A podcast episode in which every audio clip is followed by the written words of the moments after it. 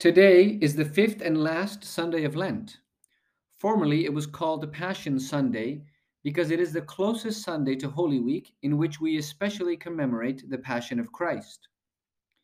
Since Lent is coming to an end, it will be good to make a brief summary of the meaning of Lent and thus prepare ourselves for Holy Week that is coming soon.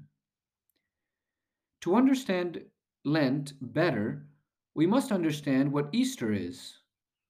At Easter, God wants to give us a new life.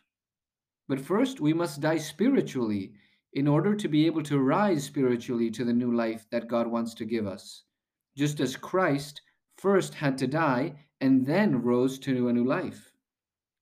Spiritual death means death to sin and all things that are related to a closed and selfish way of living. Spiritual resurrection means living a life in the grace of God, a life whose foundation is faith in God, the hope of reaching heaven, and charity toward God and neighbor.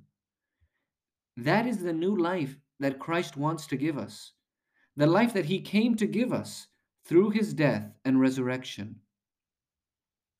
We experience spiritual death, especially in Lent, because Lent is above all a time to put to death the works of sin. That is, a time to convert, change our way of living, leave behind our sins. That's what it means to die to the old man. The new life that God gives us, on the other hand, will be experienced especially at Easter. On Easter, God pours out his grace upon us and fills us with love, joy, and virtue. He wants to shower us with consolation, flood our soul with peace and joy. He wants to give he wants to give us the experience that he is good and that he loves us.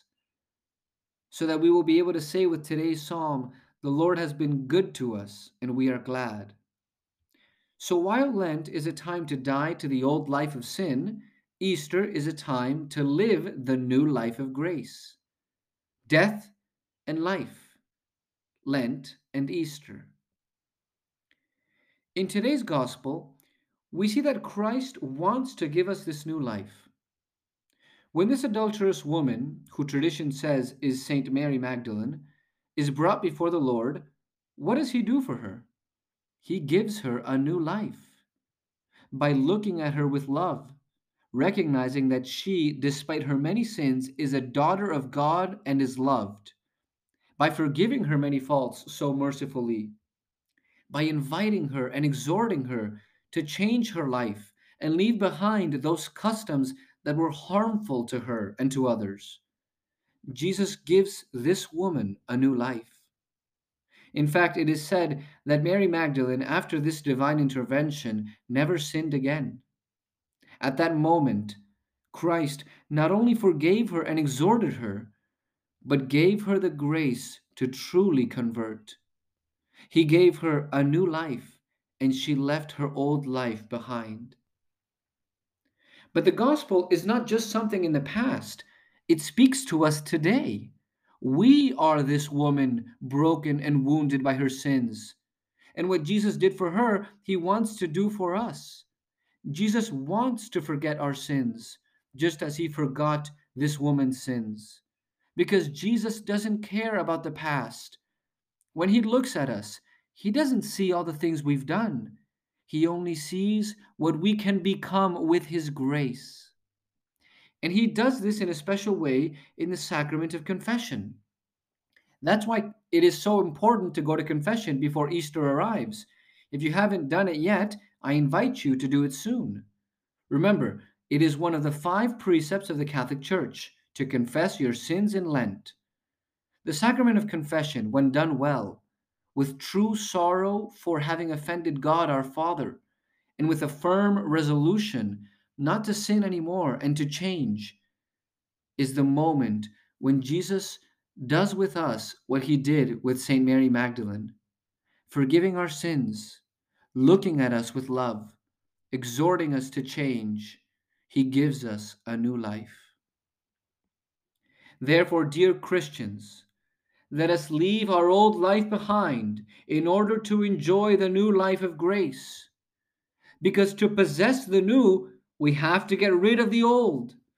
If you don't want to leave your worldly life behind, you will never be able to enjoy the heavenly life that God wants to give you. In today's second reading, St. Paul says, I consider everything a loss compared to the excellency of knowing Christ Jesus my Lord. For him I lost everything, and I consider everything rubbish in order to gain Christ. St. Paul discovered the beauty of Christ, and everything else no longer made any sense to him. He left his old life behind, a life centered on himself, to enjoy a life centered on Christ. And this doesn't mean that you have to abandon your family, your career, your dreams, your friends. It's not these things that prevent us from uniting ourselves with God. What we have to leave behind is our pride, our laziness, our selfishness, judging others, speaking ill of others, not wanting to forgive, not wanting to pray, seeking only money, success, comfort, living only for oneself not caring about the needs of others, not wanting to do anything for God. This is the old life that must be abandoned, that must be forgotten, to which we must die in order to enjoy the new life that God wants to give us. That is why St. Paul says, forgetting what is behind and launching myself toward what is ahead. What is behind us is the old life of sin and selfishness, that we must forget. What is ahead is the life of grace, life in holiness, life in God. Toward that we must launch ourselves.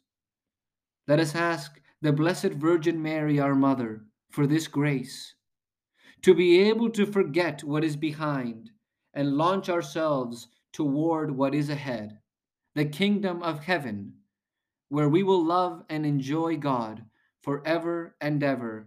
Amen.